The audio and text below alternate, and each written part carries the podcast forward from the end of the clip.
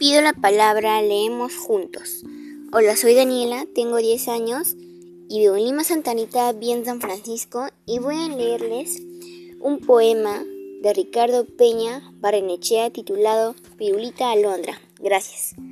Pirulita Alondra, del campo en estío, Pirulita vela que remonta el río. Pirulita hermana, ¿a dónde te has ido? Pirulita, sueño de las porcelanas.